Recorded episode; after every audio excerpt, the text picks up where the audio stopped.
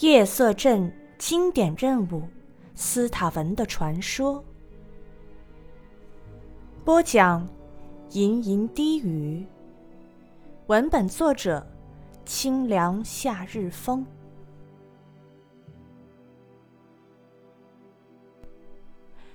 斯塔文·密斯特曼托，以前是千百人类中普通的一员。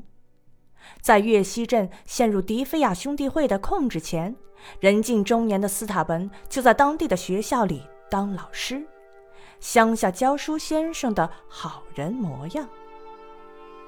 直到几年前的某一天，不知是不甘寂寞，还是受迪菲亚之乱影响，被迫下岗，斯塔文决定背井离乡，到外面的世界去追求新生活。但事实上，出门在外就得养活自己。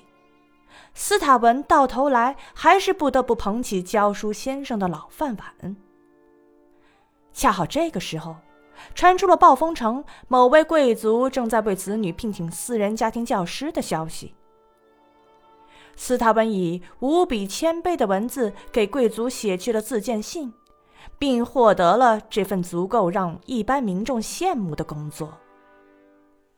贵族家的男孩基尔斯，跟所有十二三岁的男孩一样调皮捣蛋。但真正让斯塔文手足无措的是男孩的姐姐蒂罗亚。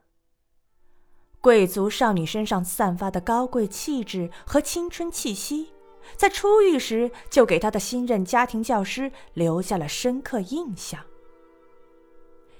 接下来的日子里。蒂洛亚对斯塔文的热情超出了学生与老师、小姐与仆从的关系。女孩的每一个动作、每一个神情都牵动着她全身的神经。原本谦卑谨慎惯了的斯塔文，不能也不打算克制自己的感情，就这样越陷越深。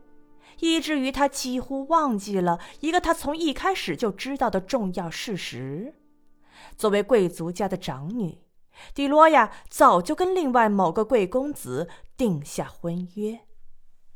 斯塔文接受不了，心中刮起了一场人类负面感情的风暴，而将这一切推上极端的，恰恰是依偎在未婚夫怀中的迪罗亚的一句介绍的话。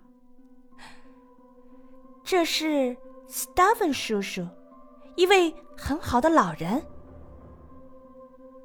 斯塔文的感觉自己是被骗了，被玩弄了，一点儿也不喜欢迪罗亚了，心中没有爱了，取而代之的是仇恨与屈辱，是歇斯底里的疯狂和复仇的欲望。不起眼的教书人拿起了屠刀。做出了任何人都没有想到的暴行。蒂洛亚流下的血已经干涸，这个饱受折磨的灵魂却终日浑浑噩噩的坐在庄园里。